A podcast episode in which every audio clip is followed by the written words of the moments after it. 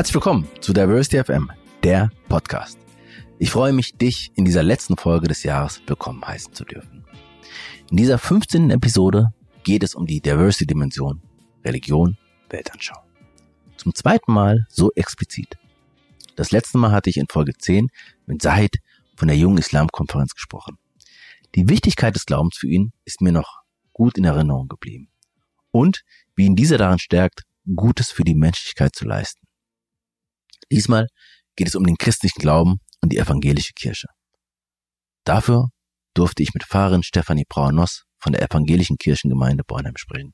Sie hat, so viel möchte ich an dieser Stelle verraten, meinen Sohn vor gut eineinhalb Jahren getauft. Und sie lebt im selben Stadtteil. Wir haben uns auf das Du verständigt, was mich sehr freut. Es ist natürlich kein Zufall, dass ich ausgerechnet im Dezember eine Folge zum Thema Religion veröffentliche. Die Adventzeit hat begonnen, wir steuern auf Weihnachten zu und nicht zuletzt der Shutdown wird allenthalben mit dem Weihnachtsfest begründet. Und auch wenn viele Menschen in diesem Land diesen Feiertag nicht feiern, bestimmt er doch bei einigen weniger, bei anderen mehr unseren Alltag in den nächsten Wochen. Mit Stefanie habe ich über ihren Weg zum Glauben und den Stellenwert in ihrem Leben gesprochen. Zudem ging es um die Rolle der Kirche in Zeiten von Corona. Darüber hinaus haben wir gemeinsam reflektiert, wie die Kirche bzw. Sie als Pfarrerin zu Themen wie Emanzipation, Rassismus und Homophobie stehen. Es war ein sehr selbstkritisches, nachdenkliches und teilen sehr persönliches Gespräch. Dafür danke ich dir, Stefanie, sehr. Und dir wünsche ich dir und dir wünsche ich eine gute Zeit mit ihr und dem Gespräch.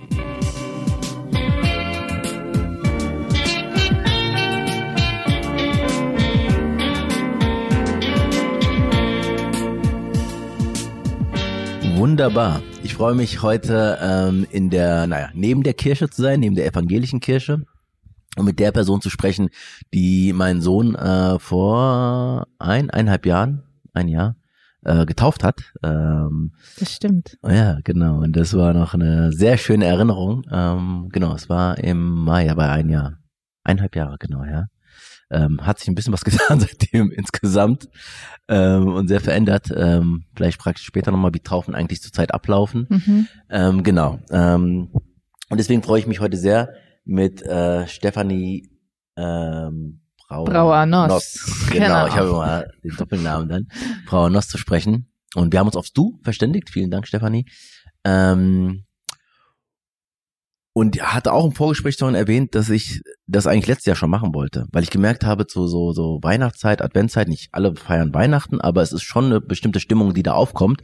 Ähm, ab der Adventszeit, ähm, wir kaufen jetzt Adventskalender, wir werden jetzt auch einen Weihnachtsbaum uns holen und so weiter. Und dann kommt so eine Stimmung auf. Hat sich verändert, finde ich, in den letzten 20, 30 Jahren, als ich noch Kind war. Ähm, aber da ist noch etwas. Und das ist auch so Jahresendsport und all das, da kommt so eine gewisse ähm, Ruhe. Und ich finde die Zeit ja auch immer deswegen schön, um nochmal so Revue passieren zu lassen, was eigentlich alles passiert und was könnte so nächstes Jahr passieren.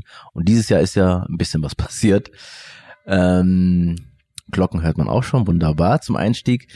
Und ähm, genau, und wir wollen heute über natürlich über Diversity sprechen, wir wollen über Kirche und Glauben sprechen und wir wollen über all die ähm, Widersprüche in der Welt vielleicht auch sprechen, ähm, die es gibt, ähm, ohne, da haben wir uns im Vorgespräch auch nochmal drauf verständigt zu sagen, na, es gibt die absolute Wahrheit und wir wissen, wie es ist und wir können für alle sprechen in der Kirche oder überhaupt. Ähm, und deswegen freue ich mich sehr auf dieses, ähm, aus unterschiedlichen Gründen auf dieses Gespräch. Ähm, vielen Dank für die Zusage. Ja, schön, dass du da bist. Hier ja. in Frankfurt-Bornheim. Genau, stimmt. Das ist auch noch wichtig, dass das gar nicht so weit weg ist von mir zu Hause. Das ist mir ja auch wichtig in diesem Podcast, dass ein bisschen mehr Frankfurt und weil sich ja vieles, was Diversity angeht, in Berlin abspielt, ähm, auch vor der eigenen Haustür einfach mal zu gucken, weil er ist eigentlich da, was ist eigentlich da und da gibt schon einiges. Und ich würde gerne einsteigen. Diversity FM heißt der Podcast. Ähm, Stefanie, welches Verständnis du von Diversity oder Vielfalt hast? Ähm, was sind deine ersten Assoziationen dazu?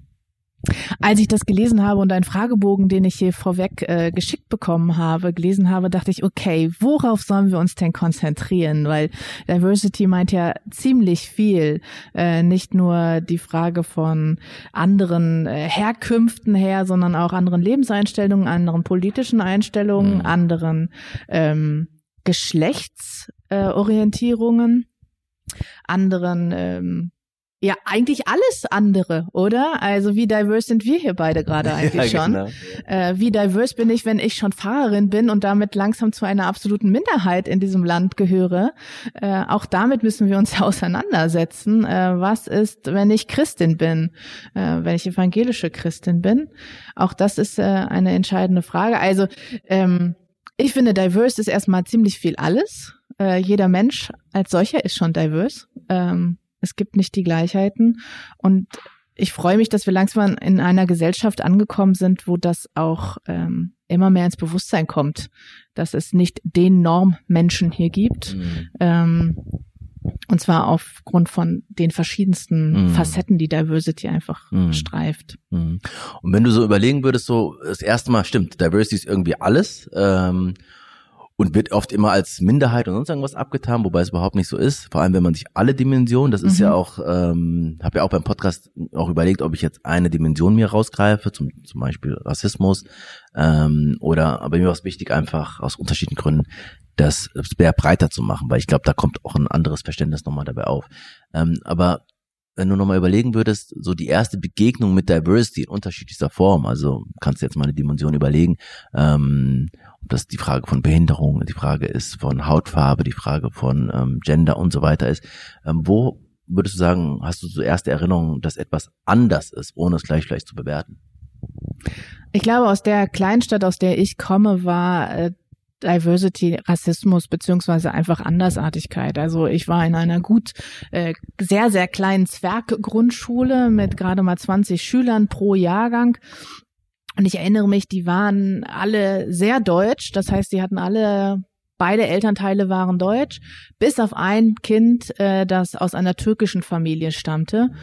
Und äh, das war schon immer, da gab es eine Schwelle zu ihr und zu dieser Familie und das, die war anders. Ähm, und ich glaube, da wurde ich das erste Mal mit damit konfrontiert, dass ähm, es andere familiäre Zusammenhänge gibt und auch, dass irgendwie doch nicht alle gleich sind und ähm, wir alle eine Gemeinschaft sind, sondern es Vorbehalte gibt. Ich, also wenn ich das heute, das ist ja jetzt, äh, Mensch, 35 Jahre her, reflektiere, wow, was für Vorurteile da im Raum waren. Also ähm, über da leben zwei Frauen äh, zusammen unter einem Dach und äh, die haben immer Boden im Garten. Also das ist, ich krame jetzt gerade in meiner Erinnerung, aber ähm, wie furchtbar, oder? Also das waren aber so die klassischen Bilder irgendwie, die man hatte, weil man es gar nicht, ich will das nicht rechtfertigen, aber ich glaube, weil man die Begegnung nicht hatte.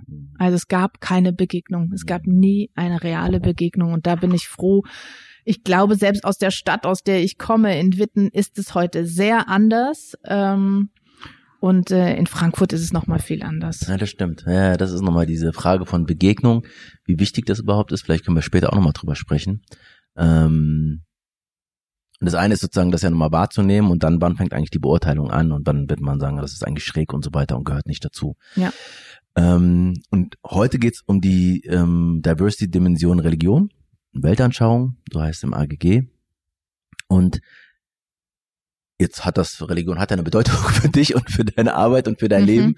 Ähm, und wenn du mal überlegen würdest, ähm, seit wann Religion? Jetzt hast du gesagt, du hast Begegnung mit anderen äh, Diversity-Dimensionen, aber mit der Diversity-Dimension Religion ist es sozusagen eigentlich schon in deinem äh, in deiner Familie, in deiner Eltern, also deine Eltern haben dir das mitgegeben oder wie kamst du zu dieser Diversity-Dimension Religion?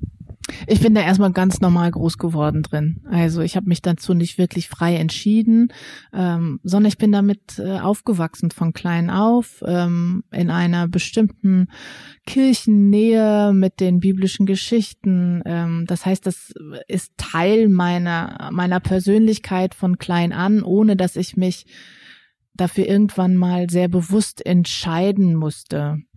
Natürlich habe ich mich irgendwann entschieden. Jeder entscheidet sich. Ähm, ob er dabei bleibt. Das würde ich auch heute, das sage ich, glaube ich, das habe ich auch euch, glaube ich, gesagt. Mhm. Also äh, euer Kind kann sich ja jederzeit auch dagegen entscheiden. Er gibt es ihm erstmal mit auf den Weg und dann ähm, darf jeder Mensch ähm, sich entscheiden, äh, ich steige hier aus dem Verein wieder aus. Ähm, weil ich damit nichts anfangen kann. Und diese Entscheidung habe ich nicht getroffen, sondern bewusst die Entscheidung äh, andersherum ist bei mir verlaufen, zu sagen, nee, das finde ich so spannend und äh, sich mit religiösen Themen auseinanderzusetzen. Ähm, dass ich mich irgendwann dafür interessiert habe, das sogar zu studieren. Und Mhm. ähm, Was war für dich so spannend und ausschlaggebend zu sagen, nee, das ist nicht nur, weil meine Eltern und weil das so immer schon war, sondern jetzt denke ich bewusst darüber nach und obwohl die Welt sich auch so, ich meine, ist ja nicht alles, das alles so religiös, einfach hat sich vieles verändert. mhm. Ähm, es gibt andere Lebenswege oder viele entscheiden sich für einen anderen Lebensweg. Was war Ja, für dich so ausschlaggebend? Äh, Ja, also nochmal das aufzugreifen. Es gibt viele Lebens. Ja, ich war damals ja auch schon eine Min. Also das war ja keine Selbstverständlichkeit, dass man nach der Schule Theologie studiert hat. Also ähm, oder dass man sich in Kirche engagiert. Auch in dem Ort war das schon nicht. Ähm, es war anerkannt, also es äh, zeigte keiner mit dem Finger auf mich, aber so, dass es selbst in meiner, in meinem Freundeskreis alle Yippie Hurra schrien und sagen, ja, total selbstverständlich, das war überhaupt nicht so. Ähm, was mich an Theologie äh, zu studieren interessiert hat, war die Frage, dass es eben nicht so klare Antworten gibt. Ich glaube, ich bin kein Schwarz-Weiß-Typ, ähm, der immer äh, ein Ja und Nein, das ist ich liebte mal damals auch sehr die Mathematik, das fand ich immer toll, weil da ist die Beurteilung viel einfacher. Aber das Spannende im Leben sind ja eigentlich die Fragen, mh, wo man über die Antworten nachdenken muss und am Ende kein richtig oder falsch steht. Und das ist ähm, die Philosophie sicherlich auch ein Weg und für mich halt die Theologie, woher ich da herkam, eher die Theologie gewesen, ähm, die, die mir diese Möglichkeiten äh, gegeben hat und wo es auch ganz viel um mich geht, ja, wer bin ich denn hier und ähm, wo komme ich her, wo gehe ich hin? Also auch dieses ganze Thema Tod und Sterben war für mich gerade in dieser Studienzeit wirklich eine sehr, sehr spannende Zeit. Und, ähm, Ich finde es interessant, weil eigentlich könnte ich das gleiche über, was du jetzt in den letzten zwei Minuten gesagt hast, zum Thema Diversity, also ähm, warum ich mich für Diversity einsetze, weil ich, ich glaube, dass es ein richtig und falsch ähm, ähm, gibt ähm, oder oft nicht gibt, meistens nicht gibt, ähm, dieses Schwarz-Weiß-Denken ähm, ähm, nicht weiterbringt.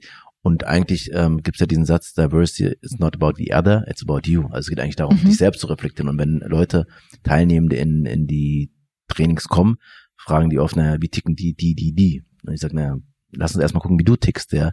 Ähm, und was das, äh, was das mit dir macht, ist auch viel zielführender. Und das finde ich spannend, dass das sozusagen eine Parallele. Ja, und das, das ist wirklich zentral auch im Theologiestudium, weil du kommst, je nachdem, ich war am Ende in Berlin und du kommst in Berlin mit an der Fakultät mit den unterschiedlichsten äh, Studierenden zusammen, die ähm, auch wieder eine sehr unterschiedliche Frömmigkeitsprägung haben und das war total spannend, dass irgendwie mein Glaube auch wirklich nur mein Glaube ist.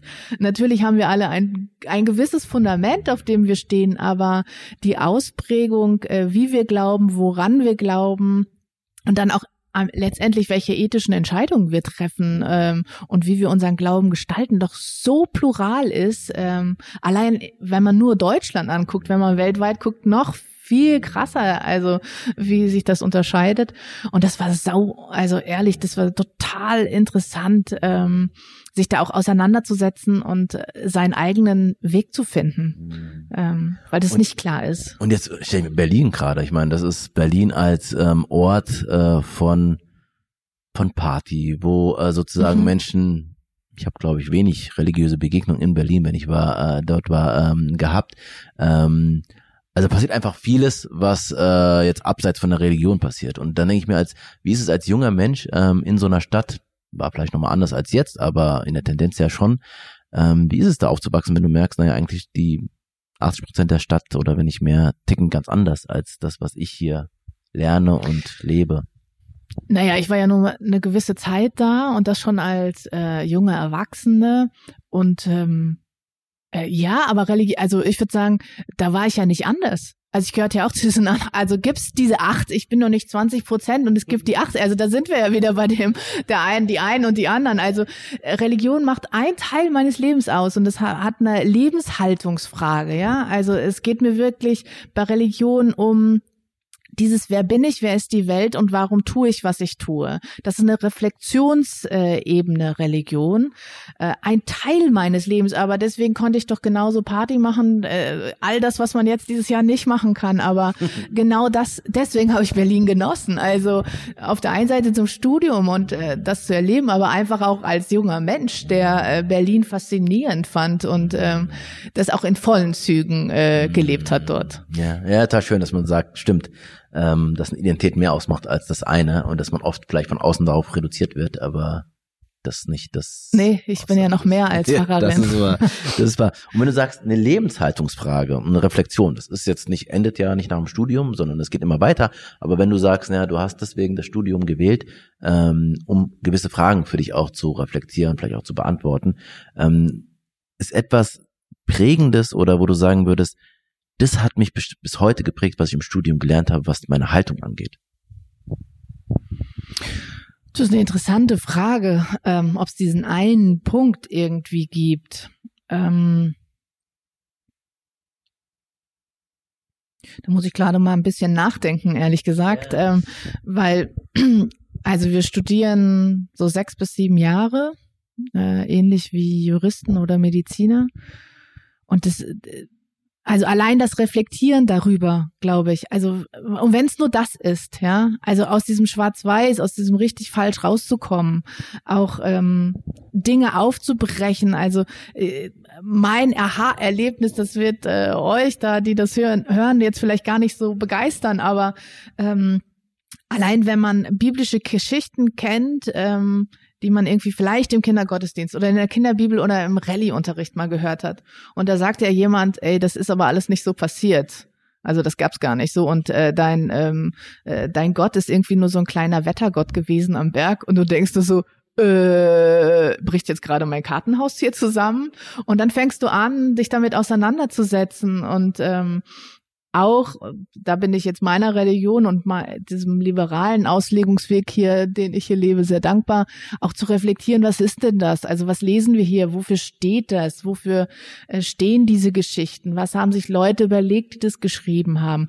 Haben das überhaupt Menschen geschrieben? Ja, denke ich. So habe ich es gelernt und das ist meine Positionierung da drin. Aber ähm, ja, einfach alles zu hinterfragen.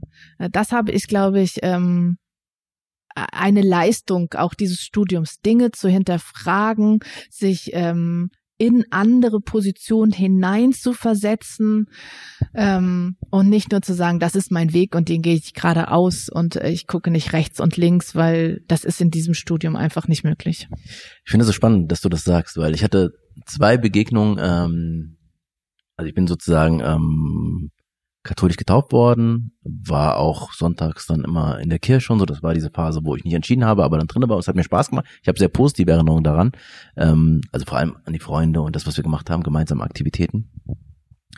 Und ähm, auch die Unterstützung, die meine Familie, vor allem meine Mutter erfahren hatte ähm, durch die katholische Kirche damals. Ähm, also das ist das eine, die Erinnerung. Und dann war es irgendwann, hat man Fußball gespielt und andere, dann war es weg mhm. aus dem Feld, dann Studium und so weiter. Nicht mehr drüber nachgedacht, nur am Rande.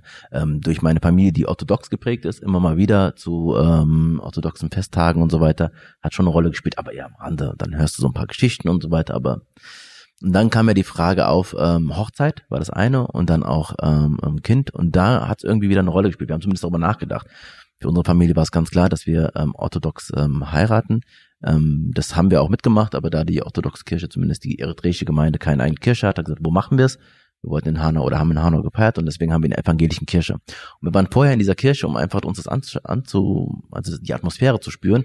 Und da war auch eine Pfarrerin, ähm, die so toll gepredigt hat ähm, und aber auch ähm, es hatte etwas mit dem Alltag. Sie hat reflektiert, was eigentlich letzte Woche passiert ist. Und das fand ich so toll. Also als politisch interessierter Mensch war das so eine tolle Erinnerung. Wir haben sie sogar gefragt, ob sie gemeinsam das machen würde mit unserem orthodoxen Fahrer.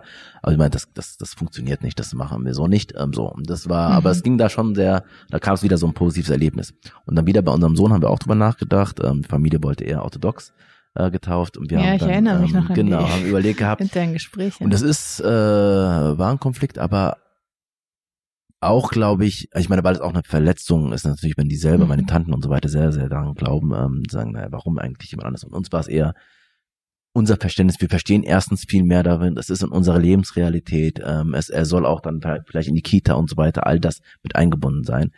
Ähm, aber warum ich sage ist, dass ich dann, als ich dann, glaube ich, bei dir auch ähm, in der, ähm, also als ich sozusagen zugehört habe in der an, an dem Sonntag, ähm, habe ich so drüber nachgedacht und ich habe eigentlich dieses kritische Hinterfragen. Eigentlich dachte ich so, naja, was aus der Bibel steht und so weiter. Ich habe gemerkt, wie lange das her ist, dass ich Textstellen aus der Bibel gehört habe und eigentlich bei jedem zweiten Satz war, ist das denn eigentlich so? Wer sagt uns das denn eigentlich? Wer hat das denn geschrieben? Also das war jedes Mal, dass ich gemerkt habe, dass ich durch die Wissenschaft und durch viele Sachen, durch die Ratio, ähm, das Glauben Also fiel mir unheimlich schwer. Und das war, wo ich gespannt bin. Wir werden ja, wenn mein, wenn der Kleine so ein bisschen älter ist, auch dann das häufiger machen. Ähm, was das mit mir macht. Also ich habe gemerkt, einfach dieses ähm, Hinterfragen und vielleicht auch ein bisschen Entfremdung hatte bei mir stattgefunden in den letzten Jahrzehnten oder Jahren. So. Mhm.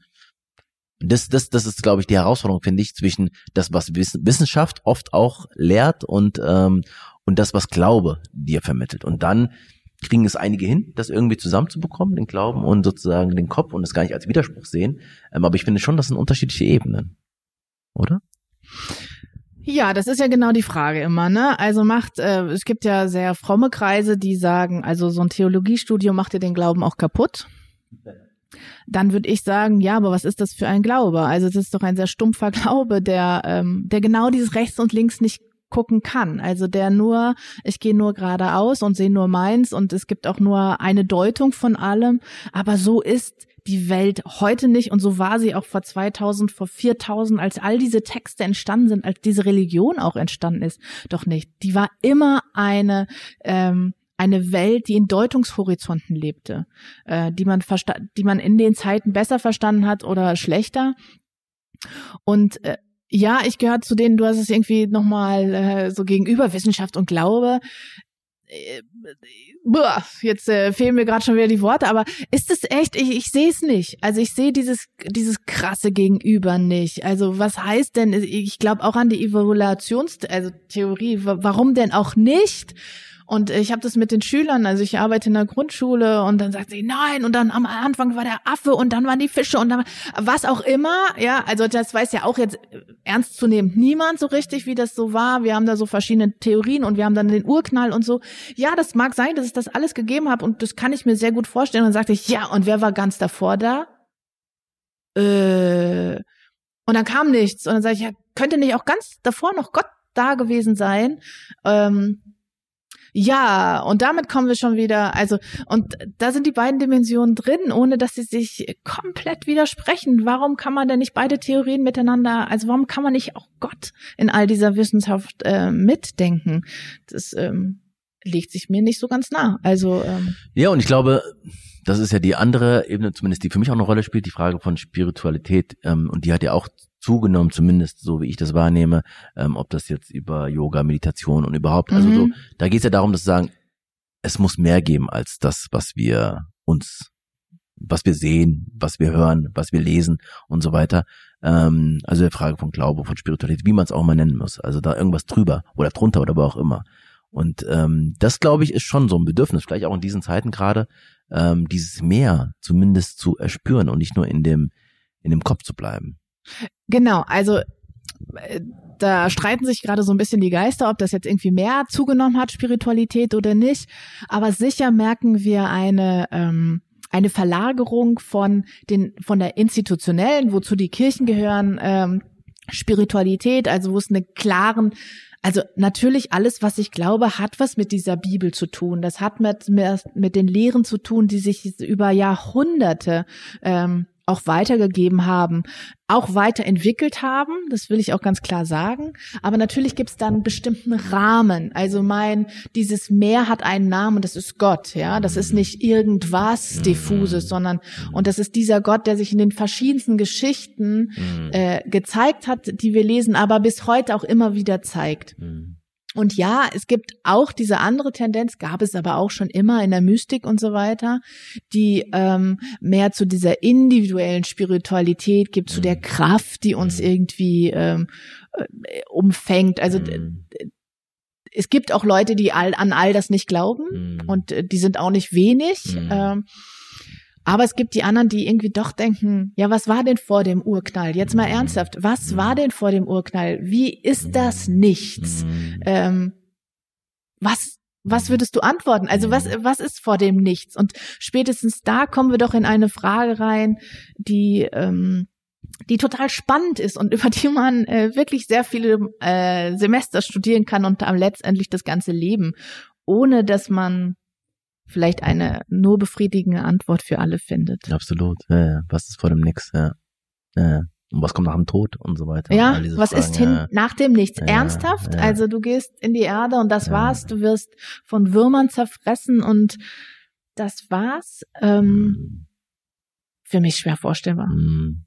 Ja, das ist spannend. Und ich glaube, man könnte natürlich jetzt nochmal tiefer reingehen in diese Fragen, aber es, um das, ich finde es ähm, an der Stelle, wo ich nochmal eigentlich noch viel mehr Fragen jetzt habe, ähm, aber es soll ja um das Thema Diversity gehen. Und ähm, bevor wir da nochmal einsteigen in die einzelnen Dimensionen, interessiert mich brennend, ähm, was eigentlich seit dem 13. März oder seitdem äh, sozusagen ähm, mit dem Corona äh, ersten Shutdown, den wir hatten, was sich seitdem, jetzt sind wir im zweiten Shutdown, wir wissen nicht, wie lange es geht, am Mittwoch werden wir, morgen werden wir erfahren, ähm, also wir gehen davon aus, dass es lange ja. weitergeht und so weiter, aber was heißt für Kirche?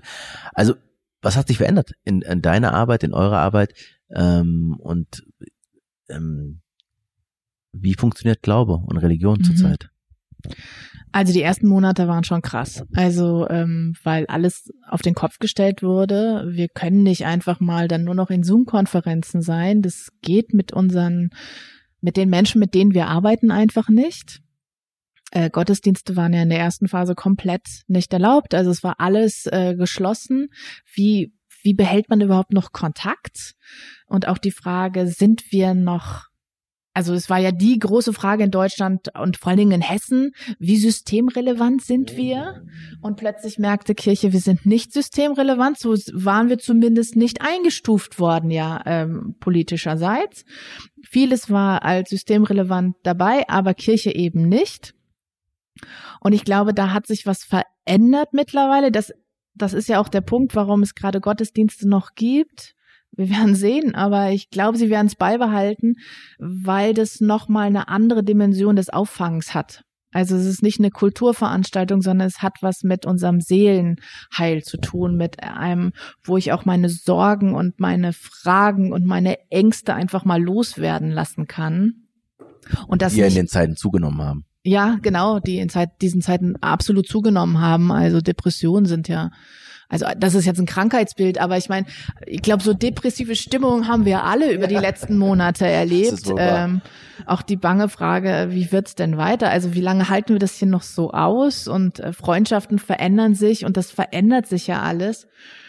Und deswegen bietet der Gottesdienst, den wir jetzt wieder anbieten können, schon noch eine Dimension des ähm, auch der Stabilisierung von ähm, Personen, also von Personen und ähm, ja Seelenbefinden, würde ich es mal nennen. Äh, aber am Anfang, das war deine Frage, war das alles nicht möglich und ähm, Kirche hat da in weiten Teilen ähm, einen sehr spannenden Prozess hinter sich gebracht, nämlich wir sind sehr erfinderisch geworden, wie äh, viele Berufssparten auch, aber bei manchen war es irgendwie, gut, dann war es jetzt Homeoffice und man ging nicht ins Büro, aber man hatte eigentlich seinen normalen Job weitergemacht. Dienstreisen vielleicht nicht, aber irgendwie ging das schon. Und bei uns bedeutet das wirklich kompletter Abbruch mit jeglicher normalen Arbeit. Ähm, und wir sind in die Digitalisierung gegangen oder wir sind ins Kleine gegangen. Wir haben mehr, also für die einen haben wir mehr digitale Impulse. Wir sind plötzlich, also der Social Media Bereich ist ja auch in Kirchen plötzlich explosionsartig gestiegen. Ähm, und wir haben gemerkt, dadurch äh, haben wir auch Kontakt nochmal zu ganz anderen Leuten als vorher. Wir sind also eigentlich aus unseren, es hat uns auch gut getan. Also äh, bei all dem Schlechten ähm, hat es uns an manchen Stellen gut getan, mal aus unseren Mauern rauszukommen und das zu sprengen.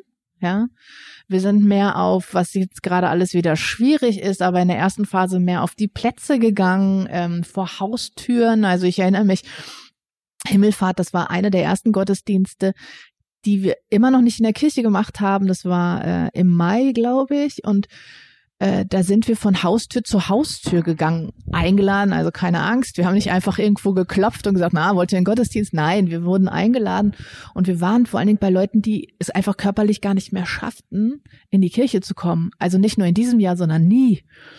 Und das war eine ganz tolle Erfahrung, wie dankbar die waren, dass wir jetzt plötzlich, wir sind da in die Innenhöfe gegangen oder auf, vor, vor die Tür, auf die Straße, haben einen ganz kleinen Gottesdienst gefeiert, zehn Minuten, Viertelstunde. Aber es war auch ein Umdenken plötzlich bei uns im Kopf. Ja, also ähm, die haben wir manchmal nicht im Blick ähm, gehabt, so dass total klar ist, wenn wir das wieder dürfen, und jetzt ist das wirklich gerade wieder nochmal in der Verschärfung kompliziert. Wir müssten Namen sammeln und alles abgrenzen. Aber wenn wir das wieder dürfen und auch wenn wir ganz normal alles dürfen, ich glaube, das werden wir behalten. Also Gottesdienste an Haustüren zu machen bei Leuten, die sonst einfach, also die noch aus der Haustür rauskommen, aber den Weg in die Kirche nicht mehr schaffen. Und das war spannend zu beobachten. Nicht nur die, die uns eingeladen haben, sondern plötzlich auch an allen Fenstern und Balkonen standen Leute jeglichen Alters. Und es war noch diese Phase, wo, wo es noch krasser fand ich war als jetzt, weil die Schulen waren noch zu, die Kinder waren, also alle waren so in diesem häuslichen Kontext gefangen und auch massiv unter Druck und emotionalen Spannungen. Und ähm, die standen an den Fenstern und also ich meine, wann wird man schon mal bejubelt? Und die applaudierten am Ende nach den zehn Minuten und sagten, und wann kommt ihr wieder?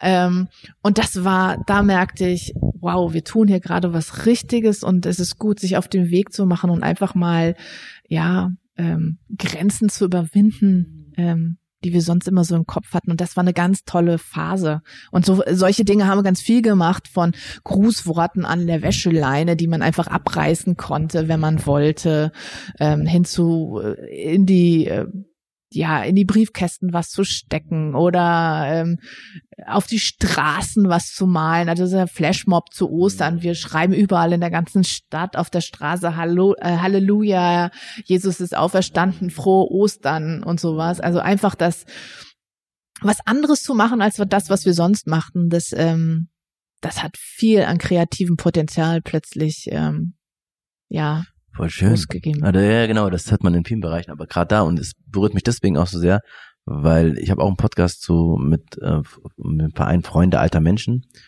und ich meine, das wurde ja sehr offensichtlich, dass gerade kranke, aber vor allem auch alte Menschen im Pflegeheim und so weiter, Altersheim, ähm, einfach, also eine krasse Zeit durchleben, vor allem ja, wohl wissen, definitiv. dass es vielleicht auch die letzte, also in der Regel, wenn du im Altersheim bist, ist sozusagen die letzte Phase ähm, und du keinen richtigen Abschied hattest. Ähm, ich kenne von einem Bekannten, der die keinen Abschied nehmen konnten und die die Oma ist gealtert in zwei Monaten. Das war unglaublich, als ja. sie dann gestorben ist mit Demenz und alles Mögliche und dass man die dann doch erreicht und dass die nicht, ich meine, wenn du auch sagst, die waren vorher konnten auch nicht kommen und jetzt haben wir durch Corona sie wieder erreicht, ähm, was sonst nicht wahrscheinlich passiert wäre. Genau, also ich will das nicht beschönigen. Also ja. das hat auch bei uns stattgefunden und natürlich kenne ich genau die, die wir nicht erreicht haben. Also wir sind erstmal nicht in die Krankenhäuser reingekommen, wir sind nicht in die Altenheime reingekommen, weil die geschlossen waren, auch wir als Fahrer, Fahrerinnen nicht. Mhm.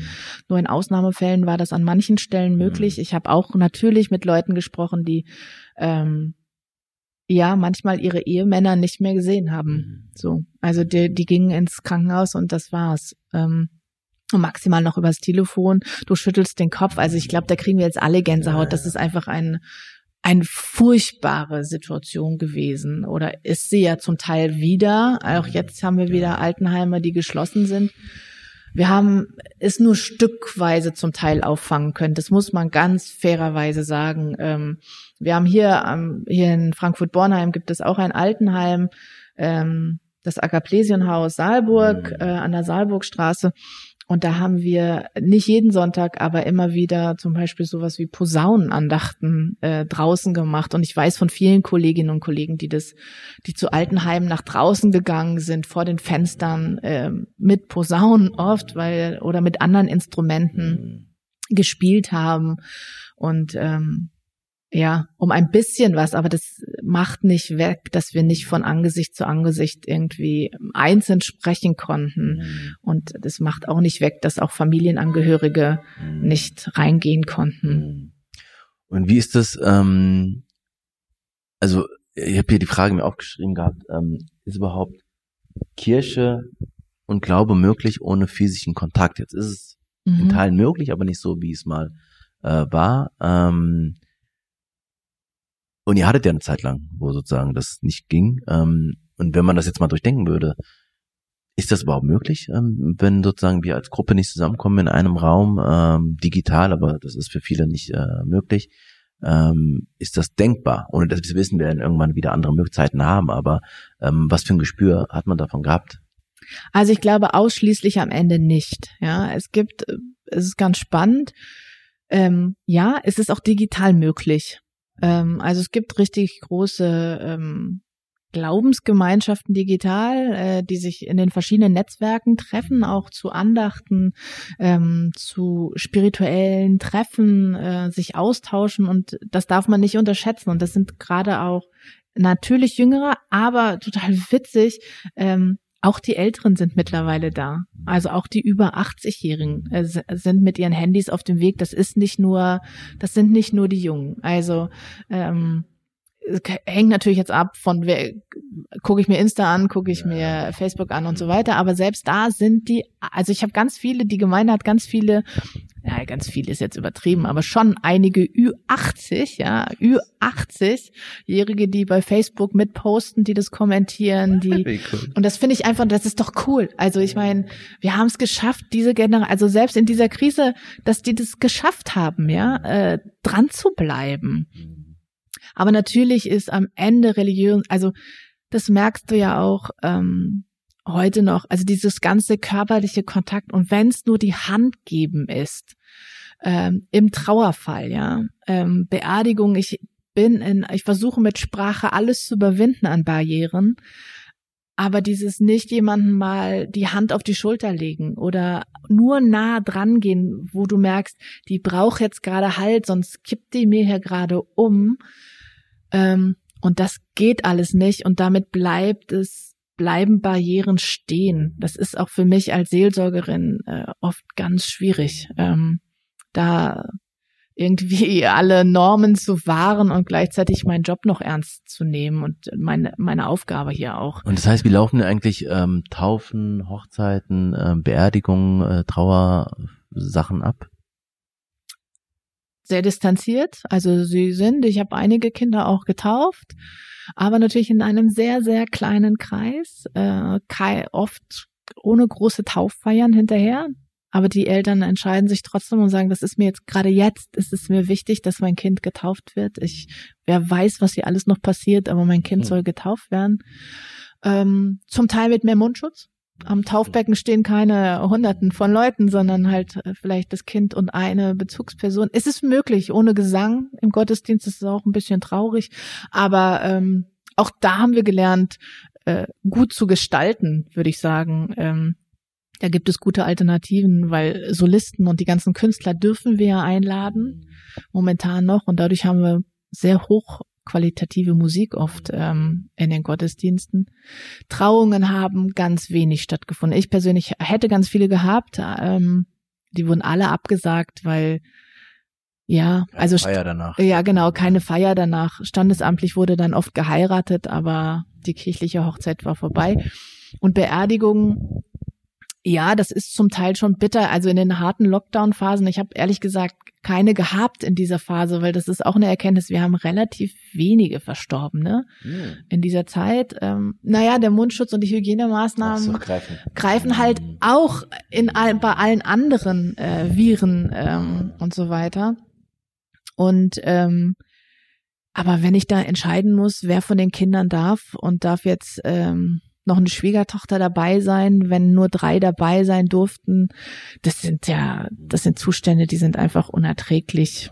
So. Aber wir haben auch schon, ich habe schon Zoom-Beerdigungen gehabt, ja. Also ich war schon noch live da äh, und es gab auch noch welche, die äh, live dabei waren, aber wo halt auch weiter mehr übers digitale Netz. Und für die ist es sehr schmerzhaft gewesen, nicht kommen zu dürfen, aber dadurch wenigstens ein bisschen daran teilzuhaben, war wenigstens ein kleiner Trost, mhm. so würde ich sagen.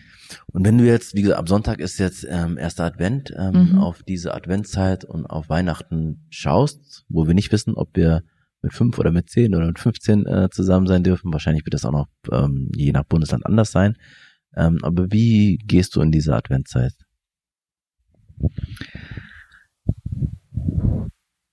Zum Teil äh, vielleicht sogar bewusster als sonst, äh, weil äh, auch also ich bin ja Mutter von drei Kindern und äh, weil wir plötzlich Zeit haben nachmittags, es gibt kein, äh, alle Gruppen und Veranstaltungen, die sonst so nachmittags sind, ähm, fallen aus. Wir haben gestern jetzt Peret, äh, Plätzchen gebacken, also das, äh, ich weiß nicht, wann ich da sonst immer so zu komme. Das haben wir gemacht. Aber es ist eine, äh, eine Spagatzeit für uns. Also wenn du mich als Fahrerin fragst, Ja, Mann, also ähm, wir haben verschiedenste Überlegungen angestellt, auch wie wir Heiligabend gestalten können. Wir wissen noch nichts, was uns erlaubt wird und auch immer die Frage, was ist auch verantwortungsvoll. Also es ist ja nicht nur die Frage, was ist erlaubt, sondern was ist auch gut, ist ja das nächste. Ähm, es wird, glaube ich, wir schreiben über alles, Weihnachten fällt nicht aus, es wird nur anders. Mhm. Das ist doch genau so. Also Weihnachten fällt doch nicht aus und nur weil wir irgendwie einen anderen Ritus finden, fällt, findet doch Weihnachten statt. Also das Ereignis, was wir feiern, das findet doch statt. Das hat schon vor 2000 Jahren stattgefunden. Äh, würde ich jetzt, wenn ich jetzt langsam anfangen würde zu predigen, langsam sagen. Aber äh, alles, da, darum geht's ja eigentlich. Aber natürlich unser Weihnachtsfest, so wie wir es gewohnt sind mit unseren Ritualen und normalen Abläufen, das wird deutlich anders sein. Ähm, da versuchen wir auch gerade auf allen Kanälen, ja, real wie virtuell, ähm, Lösungen zu finden, um das irgendwie zu gestalten und das Bedürfnis der Menschen. Ich habe vor, ich glaube, vor sechs, sieben Wochen eine Umfrage gemacht. Ich habe gesagt, was wollt ihr? Also äh, wie dürfte ein Gottesdienst aussehen oder was braucht ihr am Heiligabend? Ähm, worauf würdet ihr nur sehr schmerzlich verzichten? Und die Rückmeldungen waren, ähm, ganz klar, bitte, bitte macht doch was und wenigstens ein bisschen Musik und wenigstens irgendwie in der Kirche und wir sind dankbar für alles, was ihr irgendwie anbietet, aber bitte gibt ein bisschen Weihnachtsgefühl, das auch mit Kirche verbunden ist. Und äh, wir geben unser Bestes, glaube ich, gerade. Ähm, aber es wird schwierig und ich meine, als Privatperson, ich habe noch keine Ahnung. Also ich habe, ähm, es, ich, ich höre die ganze Zeit, äh, minimiert eure Kontakte. Das ist für jemanden im Homeoffice arbeiten bestimmt gut möglich. Wenn die Kinder am Freitag hier in Hessen ja schon aus der Schule sind, ist es auch möglich, bis Heiligabend fünf Tage irgendwie sich selbst in Quarantäne zu begeben. Das ist für mich als Fahrerin einfach nicht möglich. Ähm, und damit stellt sich für mich auch ganz privat die Frage, wie gehe ich mit ähm, Eltern, Schwiegereltern um, die so, äh, schon deutlich so, betagter sind. Ja, also was mache ich als Privatperson? Nicht nur als, Veranst ja. als Veranstalterin bin ich hier professionell und mache hier alles, aber es bedeutet genau, ich bin die ganze Zeit professionell schön in den ähm, nicht in der Quarantäne definitiv. Ähm, das heißt, äh, so wie Ärzte und all die anderen, die deren Jobs, Busfahrer, deren Jobs einfach nicht möglich sind, Kontakte ähm, zu vermeiden, äh, ist für uns das nochmal auch eine familiäre Frage. Wie werden wir das schaffen? Und ähm, jetzt wird ja, wurde ja dieser Lockdown Light ähm, schon mit Weihnachten begründet. Letzte Woche Sonntag habe ich erst oder davor in der, in der Heute-Show auch nochmal mhm. gesehen, mhm. wie äh, die auch natürlich ironisch äh, darüber, wie alles wie Söder und andere immer wieder Weihnachten, Weihnachten, Weihnachten, mhm. wir müssen das machen für Weihnachten. Und, ähm, und es gibt ja auch einige, die das kritisieren und sagen, naja, ich meine, schön und gut, aber man kann doch nicht all das jetzt begründen, was wir jetzt sechs, sieben, acht Wochen machen äh, mit diesem Weihnachten. Also Menschen, die überhaupt kein Weihnachten feiern, aber auch Menschen, anderen ist auch zu viel. Also wie hast du das wahrgenommen? Verstehst du die äh, Kritik oder überhaupt ähm, diese Perspektive? Was soll eigentlich das Ganze mit dem Weihnachten äh, zu begründen? Also ich glaube, das ist auch die falsche Begründung. Also es geht doch nicht um Weihnachten zu retten. Also ja. äh, habe ich ja gerade schon gesagt, als ja. Verein, Weihnachten brauchen wir nicht retten. Der Retter mhm. kam. Also, mhm. aber ähm, ich glaube, dass wir die Maßnahmen grundsätzlich brauchen, ob Weihnachten ist oder nicht, mhm. weil die Zahlen einfach viel zu hoch sind. Sie sind immer noch zu hoch. Aber ich habe mir auch als Pfarrerin, natürlich finde ich das super, ja, zu sagen, Weihnachten ist es und da merken wir auch, Weihnachten ist schon auch ein, ein Kulturfest mit, ähm, äh, das sage ich auch mit natürlich mit einer Kritik, ja, ähm, aber es hat was äh, hier in Deutschland äh, wird Weihnachten gefeiert, ob das jetzt was mit der Kirche zu tun hat oder nicht, aber es gehört irgendwie dazu. Und gleichzeitig fragte ich mich aber auch, und das meine ich ähm, ja äh, wirklich, wir sind ja nicht die einzige Religion, die große Feste hat, auch nicht in dieser Zeit. Ja.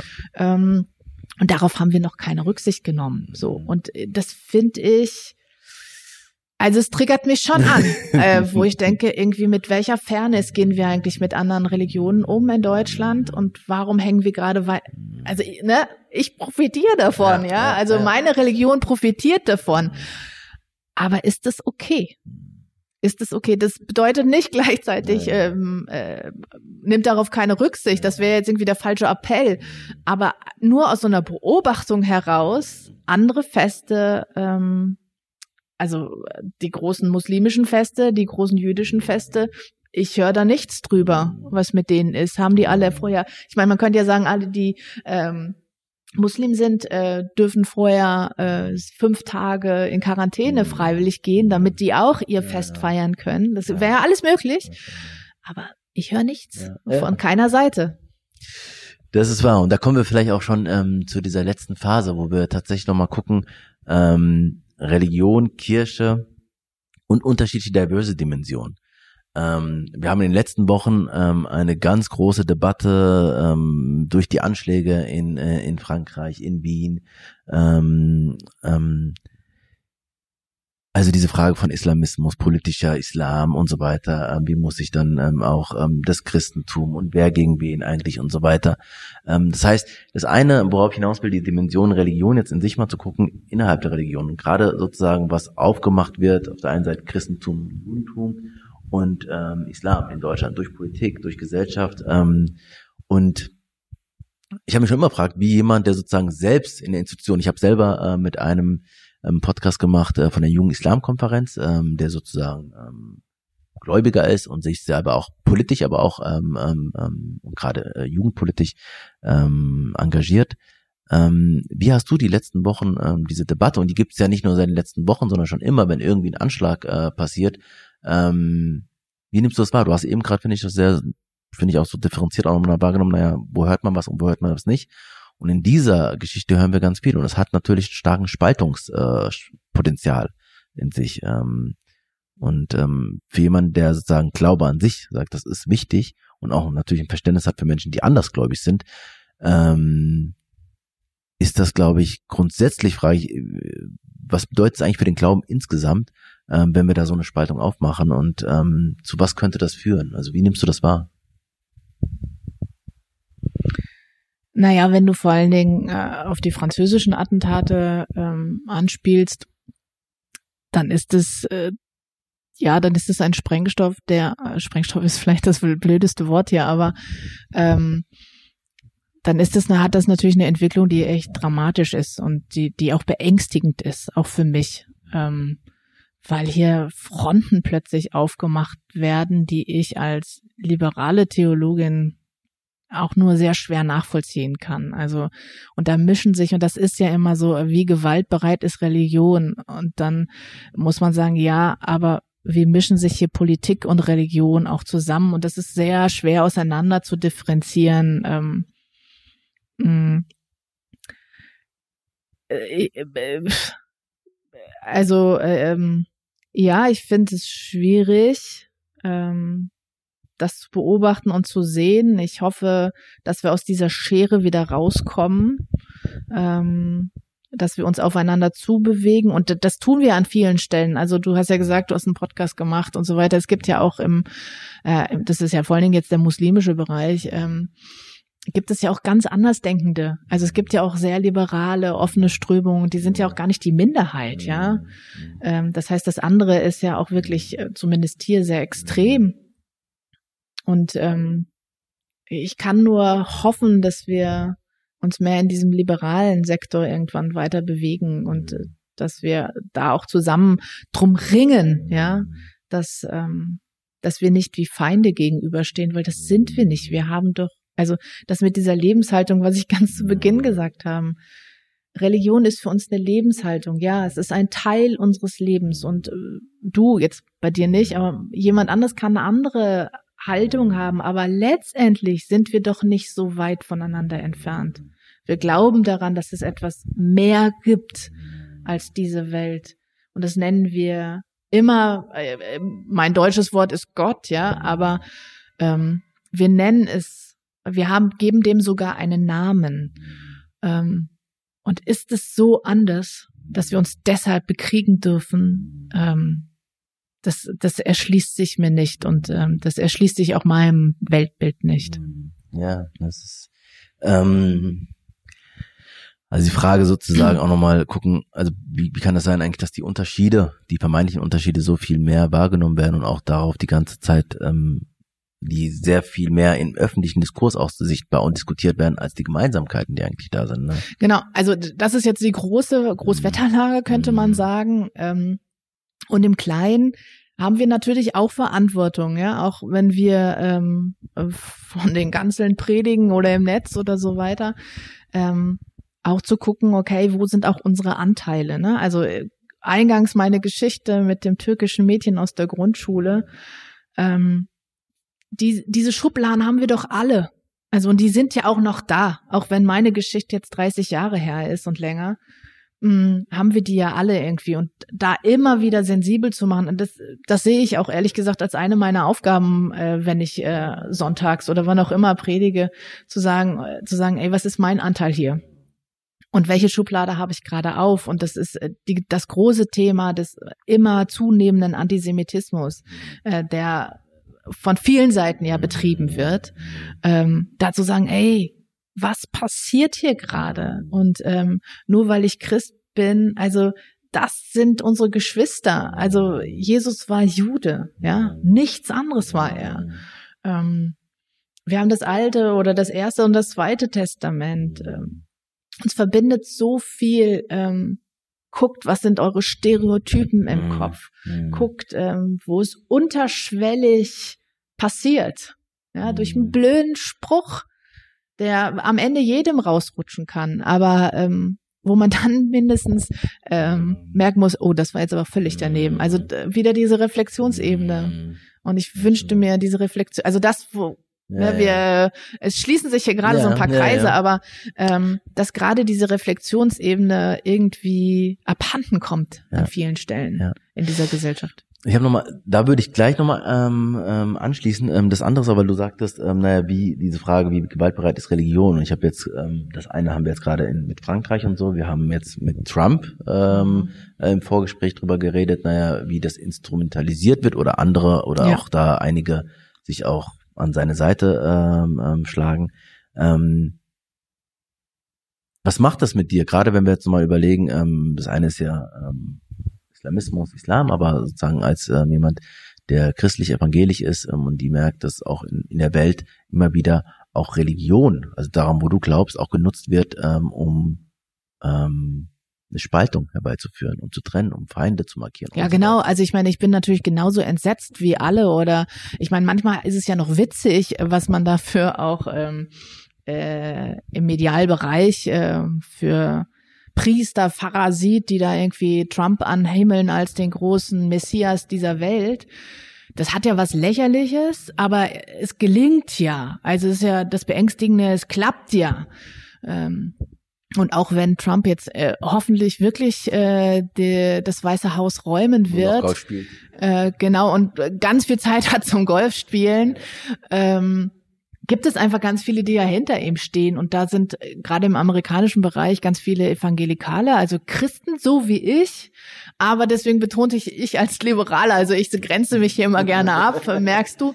Ähm, das ist für mich absolut unverständnisvoll. Also ähm, aber ich kann auch Wissenschaft und Glaube miteinander verbinden. Das können die nicht. Das muss man ganz klar sagen. Und ja, ich kehre auch vor der eigenen Haustür. Also auch in Deutschland, ja äh, ist doch Quatsch zu sagen, nur wieder mit dem Finger rüber zu zeigen. Auch hier gibt es ähm, Menschen, die meinen Glauben, meine Religion ganz anders interpretieren und ausleben und auch benutzen, ähm, als ich es tue. Auch hier wird ähm, die werden christlichen Lehren und ähm, wird auch jemand wie ein Martin Luther, darüber sprachen wir auch vorhin im Vorgespräch, äh, missbraucht und ähm, politisch äh, falsch genutzt.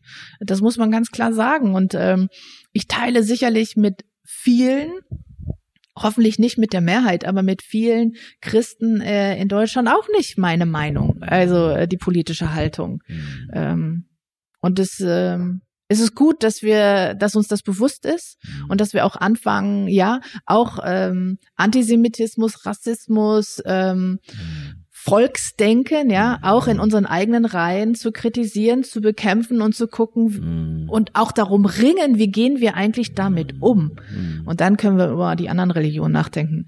Aber ähm, das ist ein Problem bei uns, definitiv. Und, und, und wie, würdest, wie, wie sieht das aus? Also ich meine, ähm, das Ringen innerhalb der evangelischen Kirche ähm, um liberal oder sozusagen konservativ.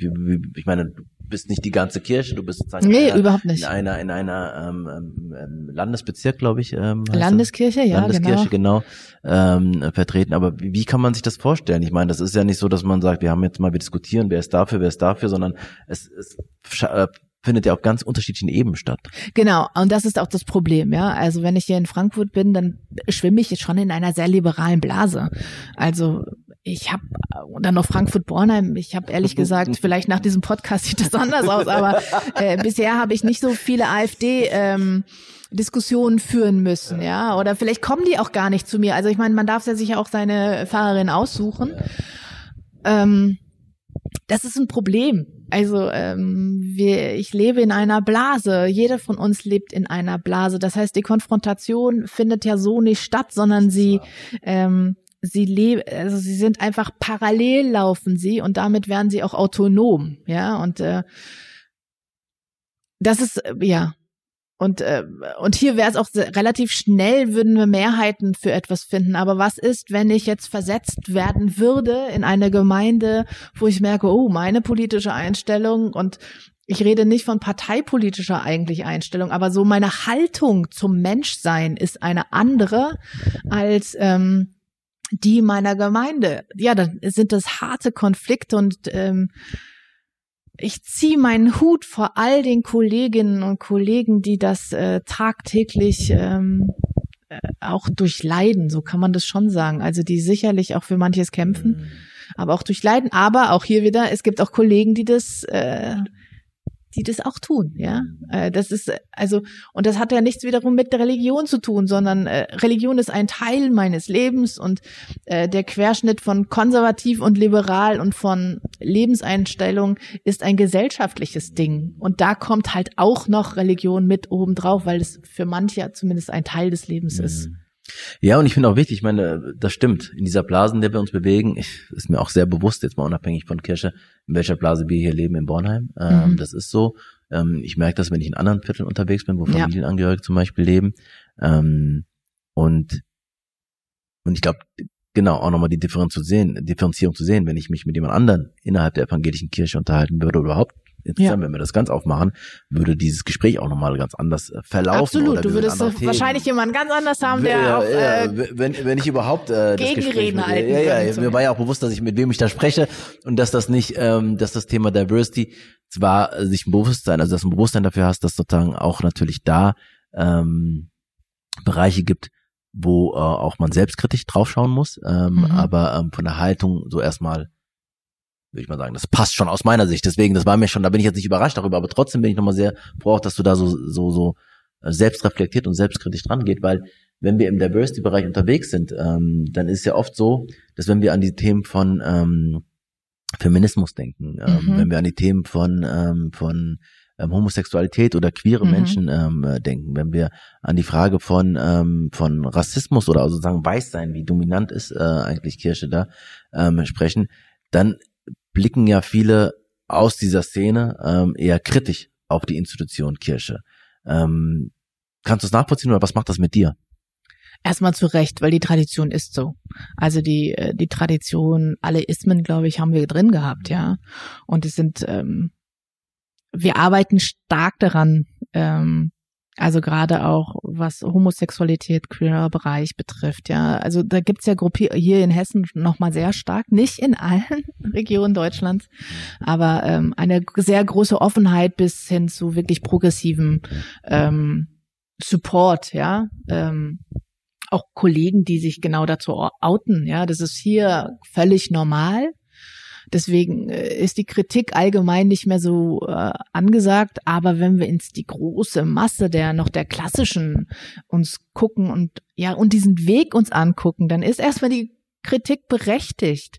Aber dann würde ich sagen, ey Leute, gebt uns auch eine Chance. Also äh, dann nehmt bitte auch wahr, was hier gerade an Bewegung drin ist, ähm, dass wir all diese Themen auch auf der Agenda haben und nicht nur auf der Agenda, im, wir reden mal gut drüber, sondern wir mhm. setzen uns hier auch wirklich aktiv für ein und äh, holen Leute auch wieder aus dem Schattendasein raus ähm, und geben ihnen eine Stimme, weil das unserer Meinung nach zu unserem Menschenbild ähm, gehört. Mhm. Aber auch darüber würdest du jetzt jemanden finden, der die Gegenrede halten würde. Aber ähm, also wie eingangs gesagt, sind, ist nicht jeder Mensch divers, so wie er ist. Und das ist mein, meine zutiefst, ähm, also wenn du de, auf der Grundlage dieses Podcasts mhm. hier, wenn du wissen willst, was meine äh, theologisches Fundament in diesem Rahmen ist, dass Gott mich so geschaffen hat, wie ich bin. Mhm. Und zwar mit all meiner Diversität, mhm. ja. Und damit bist du anders als ich und ich bin anders als alle anderen und Mensch, das müssen wir aushalten. Wir sind aber alle so geschaffen. Äh, und Gott hat bei jedem gesagt, und es ist gut so.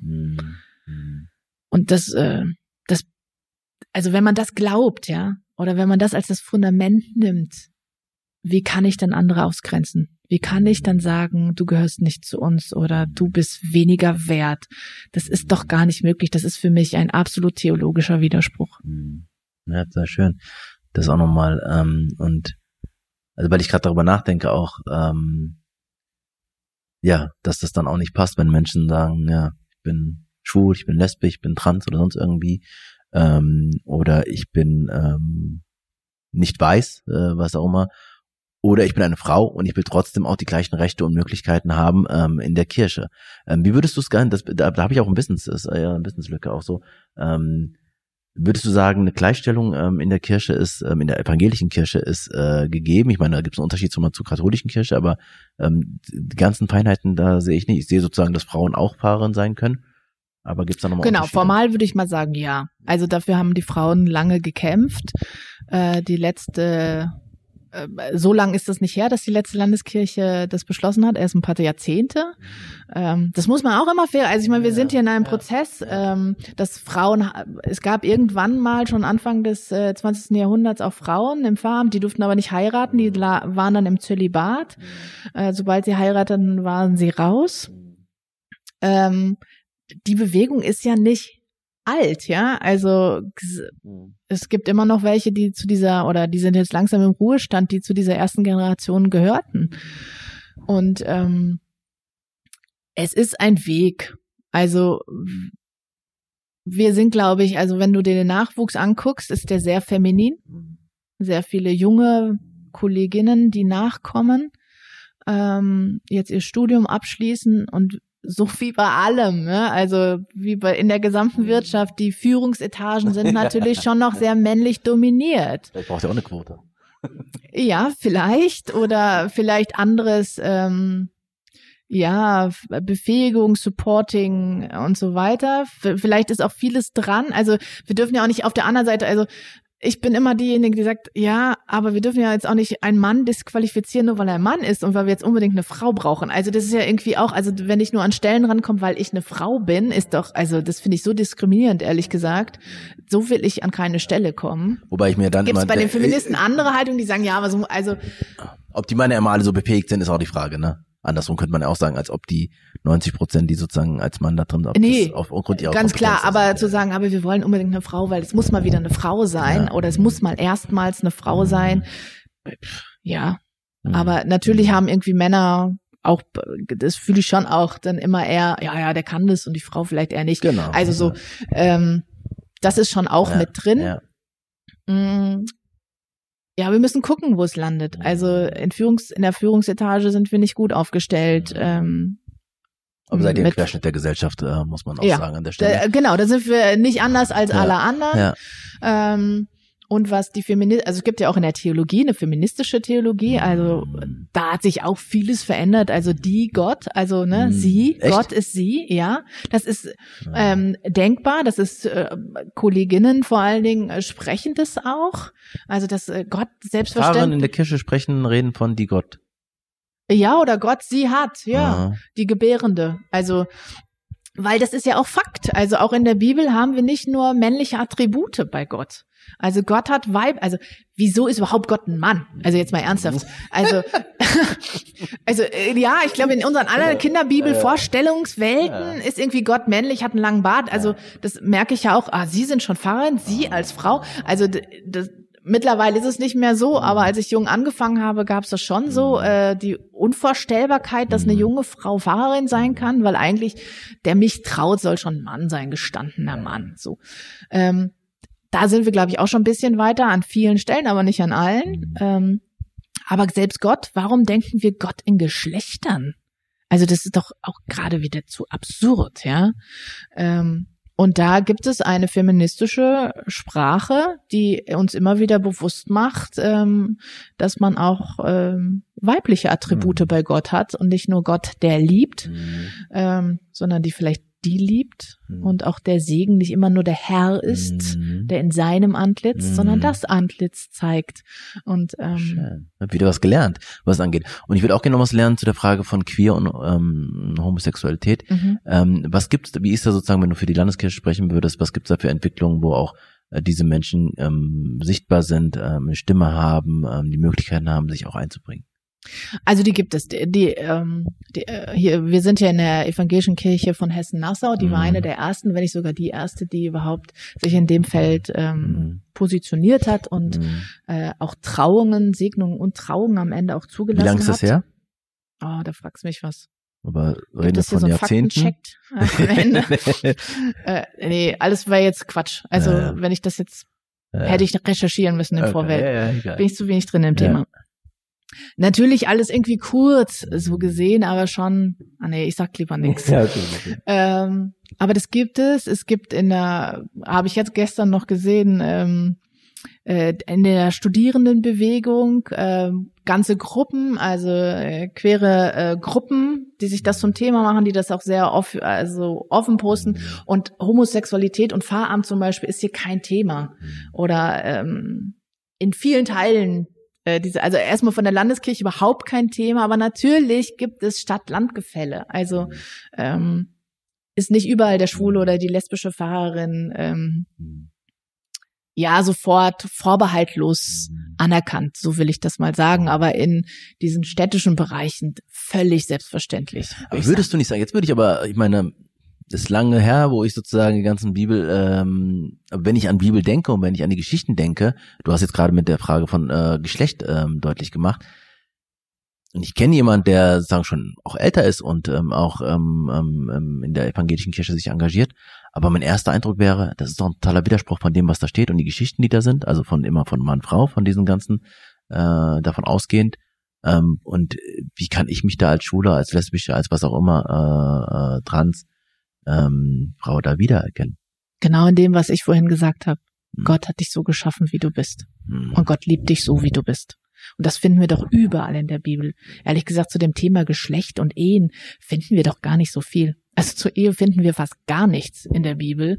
Äh, und die wenigen Stellen, die wir da haben, wie ganz am Anfang schuf Gott Mann und Frau, ja. Also genau. das wird ja immer zitiert und ähm, die Frau soll ihr Haus verlassen, um zum Mann zu ziehen. Ja, aber das meinte ich ganz am Anfang, ey, in welchen Zeiten ist das geschrieben worden und also mit welchem Hintergrund und mit welchen Deutungshorizonten ist das geschrieben worden? Und wir sind einfach 4000, zum Teil 4000 Jahre danach.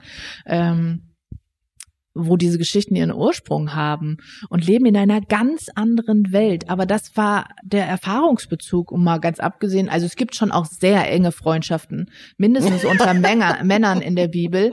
Das wird nicht so explizit beim Namen genannt, aber die gibt es schon auch. Und ja, es gibt auch die anderen äh, Stellen, wo alles verboten wird. Und ähm, es gibt eben beides. Also auch die Bibel ist ja schon nicht schwarz-weiß. Also ähm, wo es nur ein richtig und ein falsch gibt. Und das ist doch das Wunderbare an diesem diesem Buch. Ich kann dir zu jedem, also wenn ich jetzt was rausholen wollte, ja, könnte ich dir zu jedem nicht jedem aktuellen, aber zu vielem einen äh, passenden Spruch rausgucken. Ich würde aber, wenn ich ehrlich bin, auch den Gegenspruch dazu finden. Und das muss in der Debatte auch irgendwie mal fair betrachtet werden und sich dann nur die Rosinen rauszupicken, die mir gerade in meiner Argumentation helfen, finde ich ehrlich gesagt weder fair noch irgendwie angebracht. In Wird ja beim Islam auch oft so gemacht, dass man sagt, deswegen sind die so gewaltbereit äh, bereit und so. Und ähm, letzter Bereich, auf den ich noch was mit Diversity, die Frage von ähm, Rassismus. Ähm, das eine aber so, wer ist eigentlich in Kirche? Also wer steht mhm. vorne? Äh, wer ist sozusagen ähm, ähm, ähm, von denen, die in die Kirche gehen ähm, und die Predigt sich anhören? Ähm, ich habe ja selber beschrieben, dass ich das als Kind gar nicht so wahrgenommen habe. Ich meine, ich glaube, unser Freundeskreis war auch sehr divers, ähm, auch was Hautfarbe und so anging und Herkünfte. Ähm, jetzt weiß ich gar nicht, wie das aktuell ist. Das werde ich in den nächsten Jahren ja ähm, erfahren. Ich glaube, in Bornheim würde ich jetzt mal sagen, dass da schon ein höherer Anteil ist. Aber wie würdest du das ähm, ähm wahrnehmen für deine Kirche, ähm, aber auch grundsätzlich für ja die Landeskirche vielleicht? Also für meine Kirche in Frankfurt-Bornheim natürlich gibt's da immer noch ein, eine mehr, aber es ist ja auch eine, noch eine Mehrheit ähm, von von Menschen, die hier wirklich geboren sind und mhm. deren auch Großeltern mhm. bis Großeltern hier geboren sind. Aber ähm, es gibt da eine Mischung drin, so weil es auch dieser Stadtteil ja mhm. so abbildet. Mhm. Ähm, das ist eine größere. Jetzt haben wir Protestanten. Wir sind nicht so weit in der Welt verteilt ähm, mhm. im gesamten Spektrum. Mhm. Ähm, das heißt, es gibt ja irgendwie mehr katholische ähm, Christen, Stimmt, ja. äh, auch in, in den unterschiedlichsten Ländern. Das ist bei uns Protestanten etwas überschaubarer. Aber ja, das bildet sich schon ab, ja. Ähm, wenngleich der Anteil, aber ja, wie soll man das sagen? Es ist, ist schon sehr weiß, natürlich. Ähm, und wir, und das hängt aber auch mit einer mit einer Ausbringung von Frömmigkeit und mit Erfahrung zusammen. Also äh, wenn ich mal dich jetzt nehmen kann, ähm, dann sind wir beide Christen von unseren Herkünften her, aber dein, deine Familie war auch nicht in der klassischen Dorf- äh, oder Stadtteilgemeinde, sondern war äh, in einer sehr nationalen ähm, äh, Gemeinde zusammengefasst, mhm. wo man sich untereinander traf. Das heißt, ähm, das ist natürlich auch, also man kann es uns jetzt zum Vorwurf machen, wir sind nicht so divers, aber ähm, also was Nationalitäten betrifft und Hautfarben betrifft. Aber faktisch gibt's natürlich auch die, die verschiedensten Ausprägungen und ähm, die Frage ist, warum muss es zu dieser Pluralität auch kommen? Könnte es nicht viel mehr zu einem Zusammenschmelzen geben? Aber es hat auch was mit, allein schon, wir, wir bewegen uns auf Weihnachten zu von mh, mm, von Kindheitserfahrung, von Gerüchen, ja. von äh, was empfinde ich, wenn ich in eine Kirche gehe und wenn ich als Kind etwas anderes erlebt habe, dann ist so eine äh, deutsche Normalkirche vielleicht auch nicht das Richtige. Also es ist mhm. einfach was anderes. Ähm, mhm. und ähm, das ist gut, dass es da die unterschiedlichen mm. auch Ausprägungen vielleicht gibt. Mm. Also um, ich versuche das gerade selber so ein bisschen zu reflektieren, ja, ja, ja, warum das so ist eigentlich. Ähm, ja, und, und, und das, das ist so, das glaube ich auch so nochmal ähm, eigene, und ich bin auch so an der, an der Frage von Reflexion, wo ich denke auch nicht jeden Tag darüber nach. Ähm, wer will und wer will eigentlich nicht in die Kirche gehen und warum nicht und so weiter, was sind die, die, die, die, die Gründe. Ähm, und trotzdem ist es ja so, wenn du in der Kirche bist, dann ist sozusagen auch ähm, in, in anderen gesellschaftlichen äh, Sphären, ähm, dass du merkst, dass sozusagen die Diversität, die es mittlerweile in Frankfurt, wenn wir sehen, einfach da ist ähm, und von denen viele Menschen vielleicht auch sogar zu Hause Weihnachten feiern würden und so oder feiern, ähm, ich weiß es auch von vielen muslimischen Freunden, ähm, die haben gesagt, allein schon wegen den Kinder, Geschenken und so weiter, ähm, mhm. aber auch darüber hinaus, man macht ja. das dann in der Schule und so weiter. Ähm, dass man dann noch schon merkt, naja, man gehört zu den wenigen. Also das ist so. Und wenn du beschreibst, wie bei der Frage von Homosexualität, von queeren Menschen, wie von der Frage von feministischer Theologie und so weiter, da auch Räume geschafft, äh, geschaffen werden, ähm, da einen Platz hat, ähm, da etwas getan wird, damit man da hinkommt und nachdenkt, ist ja die Frage auch, ob man sagt, unabhängig davon, ob die Leute wollen oder nicht, das ist deren Entscheidung. Aber wenn sie doch wollen, dass man dann vielleicht auch eine Möglichkeit schafft, vielleicht gibt es aber auch schon Bereiche, wo man sagt, na, da gibt es Menschen, die sagen, ja, wir wollen ähm, Menschen, die jetzt BIPOC sind, ähm, also Schwarze und ähm, People of Color ähm, oder Menschen mit Migrationshintergrund, egal wie man sie nennt. Ähm, dass da äh, eine, eine Kirche, eine Landeskirche sagt, okay, wir sehen das, dass wir da ähm, etwas aufzuholen haben und wir tun etwas oder wir machen schon etwas. Und das ist die Frage, ob es da schon etwas gibt oder ob man nicht überlegen müsste, ob man noch in die Richtung was gibt, um zu sagen, ja, wir wollen Zeichen setzen, dass wir es ausdrücklich möchten auch. Ist eine gute Frage und da weiß ich einfach nicht, mhm. wie es in dieser Landeskirche also überall aussieht. Dazu mhm. bin ich ähm, zu neu auch in dieser mhm. Landeskirche. Ähm, hier in meiner gibt es kein Programm. Ähm, ich bin mir aber auch aber da mache ich schon meine eigene. Also äh, das ist jetzt sind wir im Diskurs drin, genau. Also bin ich blind hier, ja, weil ich bin einfach weiß, ich habe das Problem nicht, ja. Mhm. Ähm, stoßen wir Leute aus? Ich weiß es nicht. Mhm. Ehrliche ja. Antwort. Ich weiß es nicht. Ja, und vielleicht ist es so, ich meine, ich habe ja gesagt, der, der Grund, warum ich auch gesagt habe, ich, ähm, wir mit meiner Frau zusammen ähm, mit der Taufe und auch hier in den Stadtviertel und Kirche macht einfach, ob man das jetzt gut oder schlecht findet, das andere Frage, man macht etwas aus in dieser... Gut natürlich, also genau. was ist das hier? Das, wie, das ist hier eine, das ist eine andere Frage. macht in einem Stadtviertel äh, etwas aus, ja, ähm, über die Kitas, über die überhaupt was, also äh, den Raum und so weiter. Und genau, also wenn du das, ich habe jetzt immer an diesen Gottesdienst, nee, nee, weil das war ja auch, der Aufhänger so. Worauf ich aber hinaus wollte, ist sagen, dass ich vielleicht selber für mich mal auch, ähm, vielleicht denken wir nach diesem Podcast mal drüber nach, ähm, ob es etwas braucht, ob wir etwas sozusagen, auch wenn ich sage, ich wohne ja hier in Bornheim und wohne ja auch, äh, mhm. bin auch sozusagen ähm, ähm, auch Mitglied äh, dieser Gemeinde und sozusagen gemeinsam zu überlegen. Ist ja nicht nur so, es wäre ja nicht mein, sagen, mach doch mal, sondern lass uns doch mal gemeinsam drüber nachdenken, was könnte so eine Idee sein, was könnte man machen, was könnte auch passen ähm, und wie könnte man ähm, Richtung Sichtbarkeit und so weiter etwas herstellen. Und was halt nicht nur so ein Feigenblatt ist, ne? Also da, genau. darum ging's, genau. weil Feigenblatt, ja. ja, da würde mir jetzt schon einiges einfallen ja, und könnte ich jetzt sagen, ja, aber das machen wir ja und das machen wir da. Aber es war ja eher die Kernfrage, so ist es, ist es wirklich am Ende, fühlt man sich wohl? Also offen würde ich sagen, total, aber fühlt man sich wohl und uah, ähm, das kann ich wiederum leider gar nicht beantworten. Ja, ist doch gut. Ich habe auch viele Fragen mitbekommen, also viele Antworten, viele Orientierung, viele Ideen, ähm, aber etwas, was vielleicht nochmal etwas sein kann, wo wir in einem Jahr, wenn wir nochmal weitersprechen ja. würden, sagen, ja, wir haben nochmal drüber nachgedacht und, und so ein paar Sachen sind uns eingefallen oder auch nicht. Ähm, ähm, wobei ich schon ein, zwei Ideen hätten, äh, hätte. Ich bin sehr ähm, gespannt. genau. Und abschließend, wir haben schon jetzt über eine Stunde gesprochen. Ähm, wenn du ähm, hast ja noch ein paar Jahre auch vor dir und äh, ich hoffe, ich hoffe. Corona ist äh, auch anders. Das heißt, du hast schon einen langen Weg, du hast erzählt von deiner Kindheit, Jugend, wie du zum Glauben gekommen bist.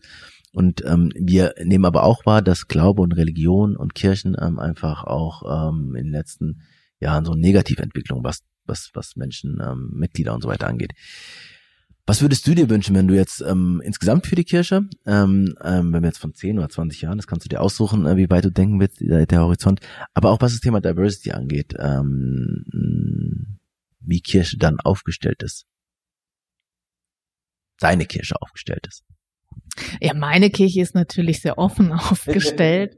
ähm, und also das, worüber du jetzt gerade schon gesagt hast, das triggert mich natürlich an, wirklich diese einladende Kirche zu sein, wie es in unseren Kindergärten ja praktiziert wird. Ähm, Deswegen ähm, war das nochmal gut zu sagen, hey, es gibt ja noch mehr als den Gottesdienst. Genau. also, weil unsere Kindergärten genauso aufgestellt, also die sind ja sowas von divers, das ist ja unglaublich, äh, würde ich sagen. Ähm, bilden wirklich ähm, einen Querschnitt durch alles durch. Ähm, sowohl äh, was Hautfarben betrifft, äh, was auch Religionszugehörigkeiten betrifft, was auch äh, Hetero- und Homosexualität der Eltern betrifft. Das haben wir ja alles drin und das ist gut so und das, das, das leben wir auch wirklich sehr, sehr offen ähm, in allem. Mm, und wenn sich das auch in, in, in Gemeinde weiterpflanzt, also und da ist und das ist jetzt sehr partikular auf diese Gemeinde bezogen, aber die ist mal ursprünglich wirklich eine sehr geschlossene Gemeinde gewesen, glaube ich, in diesem Stadtteil. Und dieser Stadtteil kommt in die Stadt oder die Stadt fließt jetzt so, also wer immer sich Frankfurt vorstellt, aber es ist, war hier schon wirklich so ein Dorf, ja. Und die Stadt frisst sich, das ist vielleicht ein bisschen aggressiv formuliert, aber so kann man es schon sagen, auch im Stadtbild wirklich in dieses Dorf rein, das sieht man an der Architektur und bringt auch ganz andere Leute mit hinein. Also auch nicht mehr diese alten Bornheimer hier, ähm, die hier schon seit Jahr, äh, Jahrzehnten, seit über Generationen hier wohnen. Und ich glaube, das, das sind alles so Transferleistungen, also dass auch diese Gemeinde sich wahrnimmt als eine Gemeinde, die eben egal woher jemand kommt, aber äh, nicht mehr aus diesem Dorf hier besteht, sondern aus sehr multiplen Persönlichkeiten, die mit den unterschiedlichsten deutschen wie nicht deutschen Herkünften. Ähm, und dass das einfach selbstverständlich ist, dass das eine Gemeinde ist, die ähm, ja einfach alle ähm, oder jeder und jede einen Ort finden kann und sich damit identifizieren kann. Ja, schön. Und es passt auch eigentlich zu dem, ähm, über das wir, das wir jetzt über eine Stunde auch uns unterhalten haben, ähm, dass alle, die möchten, auch einen Ort finden und mhm. Platz finden und Gehör finden. Ähm, und das finde ich sehr prägend auch. Ähm, und wenn sie nicht zu uns kommen können, kommen wir zu ihnen, ähm, jetzt durch Corona und diese tollen mhm. Beispiele im ähm, Hof ähm, bei den Menschen, die sich auch nicht mehr mobil so sind, dass sie in die Kirche kommen können. Ähm, vielen, vielen Dank, dass du ähm, erstmal die Zeit ähm, auch geschenkt hast, aber auch die Offenheit und auch dieses Selbstkritiker, weil ich weiß, ich hatte so ein mir war das wichtig irgendwie zur Weihnachtszeit, aber ich weiß auch, dass in diesem, habe ich ja gesagt am Anfang, in diesem Diversity-Kontext und diesem antirassistischen, feministischen und und und und äh, Bewegung ähm, viel Kritik auch an die Institution ähm, und auch viel Wut teilweise ähm, mhm. ähm, geäußert wird. Ähm, und ähm, da ist teilweise ja auch was dran, darüber haben wir gesprochen und teilweise glaube ich ähm, das ist mir ja wichtig in diesem Podcast, dass wir ins Gespräch kommen. Ja, und, mhm. ähm, und gerade, und das ist mir so, ja, so deutlich geworden, ähm, dass die evangelische Kirche mit den Kirchenasylen, also einfach Menschen, wo ich sozusagen mit meiner Fluchthintergrund und auch Menschen, die ja. in der Familie aktuell, oder nicht aktuell, aber vor kurzem noch Kirchenasyl hatten, äh, wo ja. Ja, wer hilft dir denn sonst in diesen Zeiten? Ähm, und da ist Kirche einfach, ich hoffe, das wird auch in den nächsten Jahren so weitergehen, weil ich weiß, ihr seid da unter Beschuss. Ähm, einfach ist so großartig und so wichtig äh, mhm. für, für, für, für für Geflüchtete, mhm. für, ähm, das ist auch eine Frage von Rassismus, für schwarze Menschen vor allem ja. ähm, ganz viele ähm, und People of Color und ähm, und das das war eher so was, wo ich wo ich vom Jahr schon das berührt mich sehr und ich sage, ähm, da ist Kirche einfach eigentlich ein ähm, ein ein Partner, Partnerin ähm, als ein Gegeneinander. So und das war mir wichtig auch da nochmal vielleicht deutlich machen. Und ich finde, das ist in diesem Gespräch deutlich geworden. Ja, danke. Ja. Also das letzte Kirchenasyl ist jetzt gerade gut abgeschlossen, mal wieder. Und ja. ähm, das freut uns hier alle sehr. Und ja, und damit wird unsere Gemeinde auch bunter. Also allein dadurch. Ähm, aber es reicht nicht. Also nochmal die kritische Fahrerin. Es reicht nicht. Ja, danke, danke, dass ich mit dir sprechen durfte. Es hat mir sehr viel Spaß gemacht und ähm, ich hoffe, wir sehen uns. Ja. Und sprechen weiter. Auf jeden Fall. Herzlich willkommen zurück aus dem Gespräch mit Stefanie. Ich hoffe, du hattest eine gute Zeit und schöne Impulse. Je nachdem, ob Religion und konkret der christliche Glaube für dich eine Rolle spielt oder nicht, wirken die angesprochenen Themen bestimmt sehr unterschiedlich. Und mir ist auch bewusst, dass die Institution Kirche bei vielen Menschen gerade aus dem Diversity-Bereich Vorbehalte auslöst. Die habe ich teilweise selber auch. Das Gespräch hat mir zugleich deutlich gemacht, wie wichtig der Dialog ist und das Zuhören. Denn in jeder Institution, gerade in den größeren, gibt es keinen homogenen Block, sondern ein breites Spektrum an Positionen. Und über eine Schlüsselfrage denke ich immer noch nach. Was ist vor dem Nix? Gute Frage. Glaubst du, dass es vor und nach dem Leben etwas gibt? Oder ist es für dich nicht vorstellbar, weil nicht rational erklärbar? Macht es für dich einen Unterschied, wenn von Spiritualität gesprochen wird? Glaube es nicht wissen. Das ist so. Und es macht es für viele so schwierig, auch für mich. Und natürlich auch, weil die Institutionen, die dahinter stehen, gerade aus der Diversity-Perspektive äußerst kritikwürdig sind. Und deswegen ist es so wichtig, dass es so Menschen wie Stefanie gibt, mit der ein kontroverses und nachdenkliches Gespräch möglich ist. Die selbst sagt, es geht darum, alles zu hinterfragen. Denn nur so kommen wir zu einer Lebenshaltung. Eine Haltung zum Menschsein. Das ist doch etwas, oder? Mit diesen nachdenklichen Gedanken verabschiede ich dich in die Winterzeit. Genieße die letzten Tage des Jahres, hoffentlich mit deinen Liebsten. Und komme gut in das neue Jahr hinein. Mal sehen, was 2021 bringt. Wir hören uns spätestens am 1. Januar. Bis dahin, Peace, Love and Harmony, dein Fritzo.